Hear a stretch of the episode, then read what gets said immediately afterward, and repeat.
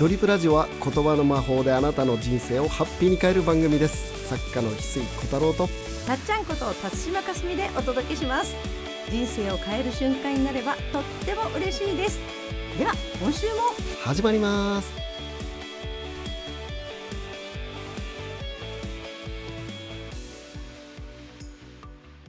翡翠さん今日のお話は何ですか？今日はですね今日誰のために生きるっていう本からですね、はいあの証言さんと書かせてもらったこの本がですね23万部を超えまして。お。ねねいいよいようん証言さんが言ってらした数字なんですが目標の。えっ、と証言さんは200万部この本は広めたいって言ってますね今。ね。200万部は僕も未知なる領域です、はい、あとなんか縄文時代の人のあそうですね。証言さんは YouTube をやってらっしゃってて、うんうんうん。その縄文時代一番人口多かった時って大体26万人って言われてるんですね、なので登録者数26万人がですね、うん。証言さん今目指されていて今22万人登録ぐらいまで超えてるので、はい、この収録の時点でですよ。越してんじゃないですか、特に。そうかな、うん。勢いの乗り方がそのね上昇角度が半端ないですもん。そうですね。本当に。本当にね。うん。あのし証言さん。ままあ僕は今年ねに今日誰のために生きるって読んでくださった方も多いと思うんだけど、うん。そのこの感覚をそのこのこの本で伝えていることがうん。リアルでできるようにうん知ってるとできてるってまたすごく壁があるので、うんうんうん。この本で伝えてることができてるっていう人がうん。もう26万人になったら、うん。もうそこはもうネオ縄文時代の始まりだと思ってますね。うん。そうですよね、はい。何かこう動こうとか自分の中で、まあ、日本人のね、はい。その DNA 的なものも思い出しましたって人が変わればすごいエネルギーになりますね。そう。だから改めてうん。この本でねなんかあの証言さんとねコラボすると同じ話でいつも「すいません」ってうん。言うんだけど、う。ん僕はむしろ同じ話を証言さんにしてほしいって思うぐらい、うん。そのもうなんか証言さんってうん。実はいろんな話できるのはできるんだよね。いろんなネタを持ってるんだけど、はい。やっぱりその本当に今必要なことをうん。届この1時間で届けたいってなるとうん。同じ話になるんだよね。うんうん。その一番、あのー受け取ってほしいやつをうん。ど真ん中で投げてくるから、だから同じ話されるっていうのはすごく僕は証言さんは大事だと思っていて。うん。でその伝えてることが受け取る僕らがうん。本当にその日常の中で知ってる知らないじゃなくて、うん。できてるかできてないかでできるようになった人が26万人になったら、うん。この本ね間もなく26万部になるけど、うん。このもう手に取った人ができるとこまで行ったら、うん。もうそこからネオ縄文時代スタートしてると思うんで。うん。大きく変わると思うんだよね。確実にそのところにもうす触れそうになってるって感じですもんね。そう。なんかかかってくれて読んでくれた人が本当にこの感覚をね、うんうん。日常丁寧に生きるっていうことをやりだしたらうん。これはすごいぞっていう感覚は感じるよね。うんしかも毎日証言者はどこかで話してますよね。そうだね。本当に SNS 見ても 昨日ここでしかも距離的によくここに移動したねっていうぐらいなんか56人いるんじゃないかっていうぐらいのそのなんか熱量とみんなと、うんあのそれであの本と一緒にはい写真撮ってる皆さんがすごく嬉しそう、はい。あの証言さんの生で聞きましたっていうのと、はい。本を持ちながらみんなね微笑んでらっしゃることは確実に広がってるなと思って、そうだね。うん素晴らしいと思う。うん、はいでこの本の中で、うん特に僕が好きな話がはい段ボールの話なのね。うんうんだからこの本ってその実は表紙がね、うんあの段ボールの紙で作ったあの印象でデザインされてるのね。はいはいはい。でそれは何でかって言ったらこの本の中で段ボールの話が、僕はこの段ボールの話がすごく好きで、うん。そのその段ボールからインスパイアされて段ボールデザインなのね。うんダンボールデザイン、うんうんうん。この本が。色といいねそのうん。帯とかのところ、はい。でどんな話かっていうと、うん。その正元さんは絵を描くときに、はい。ペンキ画で絵を描いてるから、日本に送るときに、うん。段ボールがどうしても梱包材料として大事になるんだけど、はい。アフリカでは段ボールが貴重なので、うん。そのなかなか手に入らないんだようんうね。ん。でバスで3時間ぐらい行ったところにそのスーパーがあってそこのスーパーの売店の店主に頼まないとうん。取っといてもらえないんだよね。うんでバスで3時間かけて行ってそのその場ではすぐ出てこないから、うん。その出たら取っといてくださいねって言ってまた戻ってくるわけだよね。うん。でもう一回行かないとその1週間後ぐらいに行くと取っといてくれるっていうね、だから2回行かないとダメなんだうよね。ん。お願いしに行く時と、はい、う んで行って取りに行ったらなんとうん。その取ってなかったって。えあのえですよね。そうそうそう。3時間かけて行って往いやもう他に他にね段ボール欲しい人いっぱいいるからあげちゃったよって言われてね。もう正元さんがっくりきて、うん。もうふてくされてね、うん。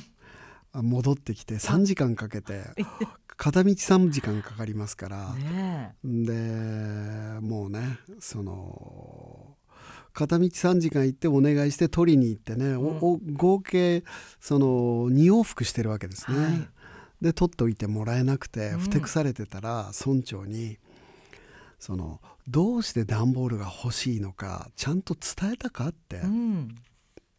ちゃんと丁寧に、なぜお前が証言が段ボールが必要だったのかっていうのをちゃんと店主に伝えてたのかって、うんもう一度伝え直してこいってうね、ん。思いをちゃんと伝えてくるんだって。えーみたいな。もう行って帰ってきたばっかりで。もうあの人取っといてくんなかったからって言ってねうん。もう証言さん。うん。ブツブツ言ってねた不満たらたらだったそうそう。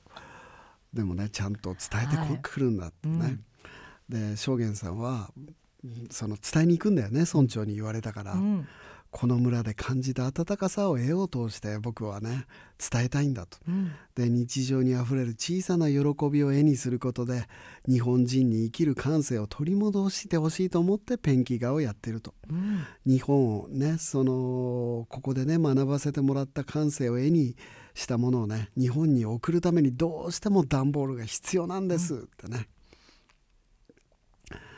でそして伝えたら、今度はちゃんと取っといてくれたらしいんだよね。で取っといてくれただけじゃなくて、その実はなってフルーツ屋のおばあちゃんがうん。段ボール欲しいってな、そのお前が来る3日前にもう頼んできたんだって、うんうん。で断ったけどそのおばあちゃんはねあのーあのこ段ボールがないとね腰が悪いから、うん。段ボールがないとねフルダンフルーツだって運びにくかったんだ、うん。だからでもどうしてもね段ボールは証言にうん。取っといてあげなきゃいけないんで代わりにおばあちゃんの家までね俺がフルーツ持ってってあげたんだ、うんうん。そしたらおばあちゃんがす,、すごい喜んでくれて、はこれでねあなたが運んでくれたおかげで特別なフルーツになったって喜んでね、うん。であの喜んでくれてこのフルーツを買うねお客さんたちにも日本でねこのフルーツっていうのは、そのてスーパーの店主の人がね、その日本人のねその絵描きの証言さんっていう人がね、描いた絵をあの日本に送るのにね段ボールが必要だからっていうんでその応援していてね、うん。私は段ボールをもらうことができなかったんだけど、うんその代わりにねその店主がわざわざ家まで届けてくれたんだって。うん。でそのフルーツを販売する時にねおばあちゃんが今度その思いを伝えてって、うん。あのあげたっていう話があってね。はい。で証言さんは家にその段ボールがあった時にもうその段ボールを見るだけで涙が溢れて止まらなくなったらしいのね、うんうんいろんな人うのん。ねうんあの思いを得てようやく家にたどり着いてる段ボール。うん。でそのその話を聞いた時にねで丁寧に気持ちを伝えることでこのた段ボールがただの段ボールじゃなくなっちゃったって、うん。そこにみんな愛の物語が乗っかってるあの天使の愛が引き出されてね、しかもそこにおばあちゃんの感謝のエネルギーも乗っかって、うん。そのただの段ボールがもう幾層にも愛が折り重なってる段ボールボールにうん。なっちゃってね。はい。もう物が物語になっているっていう、うん。でこれがねその心をちゃんと心を込めて伝えて向き合っていくとただのものが物語になるんだ、うんでこの話がね僕はすすごい好きなんですよね。うん。なんか展開がね想像できないじゃないですか。その、うんああ読み終わった後やっぱ印象に残る一つのエピソードですね。すごい好きな方多いと思いますね。これね、い。まあそのこの話が象徴的なんで、うん。この本のデザインがね、うん。紙があの段ボールっはい。ぽいあの本の形になって、うん。まあ、この本を代表する話の一つなんだけど、そのものが物語になるっていうのがこれがねなんか本当に僕もやりたいことだし、うん。そこにものにうん。どんどん思いを丁寧に重ね合わせていくと、うん。ものに意味が生まれてうん。それがなんか物語になっていく愛が積み重なっていくただのものがものじゃなくなっていくっていう、あのこういう体験ってうんすごい豊かだなって思うんですよね。うん物はそのさっきの段ボールをね普通だったらただの段ボールなのに見るだけで涙が出るようになるってい止まらうのはなくなる。あそのものは同じなのにっていうへそうなんですよね。え、うん。今回僕もそのずっと憧れてたデデザイナーさんのねはい。宮下隆弘さんうんうん。のあのインタビューさせていただく機会をいただいてね、うんでそれをまあ翡翠ユニバうん。の方のね、はい。読者さん限定になるんですけど、それを配信させていただいてるんですけど、その僕にとってもまさに宮下さんの作る服ってただの服じゃなくて、うん。もう物語なんだよね。うん。あの新しいことをその生み出していく宮下さんの意思を僕にとって宮下さんの服っていうのは新しいことを生み出す意思が形になったものが宮下さんの服なんだよね。うん。それをいつも毎日身にまとっているという。そう。だだからなんかそのものをそこにものにどこまで意味をプレゼントできるかっていうのがその仕事にしてもねうん。ただのものがものじゃなくなる。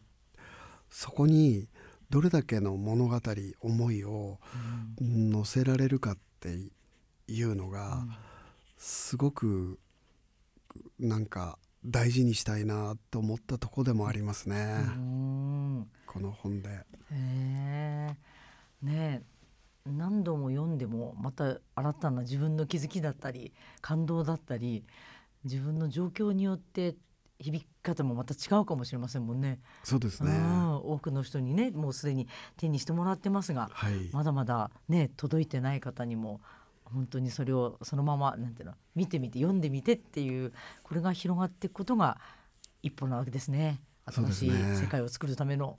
そうですね。うん。みんなで何かそのそこにどんな意味をうん。乗せ、自分の生きることを通してそこにどんな意味を乗せられて、うん。どんな物語を生み出せるかっていうのが、なんか一人一人の生きる醍醐味というか、うん生きがいというか、うん。それは思いますね、うん。そこにはい。はい。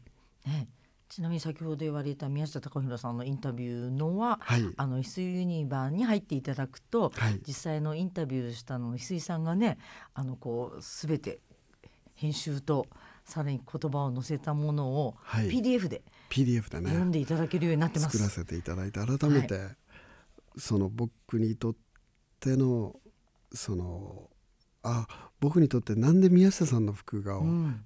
25年間も着なかった日が一日もないんですね、うん。なんでこんなに僕は宮下さんの服に好きなんだろうっていうのを、その文章にすることでなんかその答えと出会えましたね、うん。しかも宮下さんが語られてる言葉を、そのまま対談の部分も載ってるので、はい。はい、なんか何度それをこう見ても石井さんにとってまたこう背筋が伸びるというか、はい。ああ嬉しくなるシーンが蘇りますね。そうですね。うん。なんか新しいものを想像する僕にとって宮下さんの服っていうのは新しいものを想像する意思そのものなんだよね。うん。で本当にその新しいものを生み出していきたいっていう思いがやっぱり自分は大事にしたいんだなって思,、思ってるんだなっていうことに気づきましたね。う。ん、ぜひあのゆっくりとね皆さんもはい。読んでいただけるように準備してありますので、そちらもこのねはい、触れていただきたい。証言さんとの本。はい、本当になんか証言さんを通してなんか改めていい本ができたなっていうのはね、昨年は運命の一年だった感じしますよね。急に年明けて証言さんっていうのがみんななんか日常会話に当たり前な感じがしますもん。そうだねうん本当にすごいですね。こんなに一気にやっぱり本の凄さとね証言さんのなんか頑張ってきた分がね花開くっていう感じの瞬間見せてもらってます。はい、はいありがとうございます、うん、多くの人に届きますようにありがとうございますありがとうございます。この星が銀河一楽しいドリームプラネットになるために日本の精神性を100年進化させたい。そのためにお送りしているドリプラジオ。あなたの心にそっと寄り添えるラジオになりたいです。大切なお友達にも紹介してもらえたら嬉しいです。翡翠小太郎とたっちゃんでした。また来週。会いましょう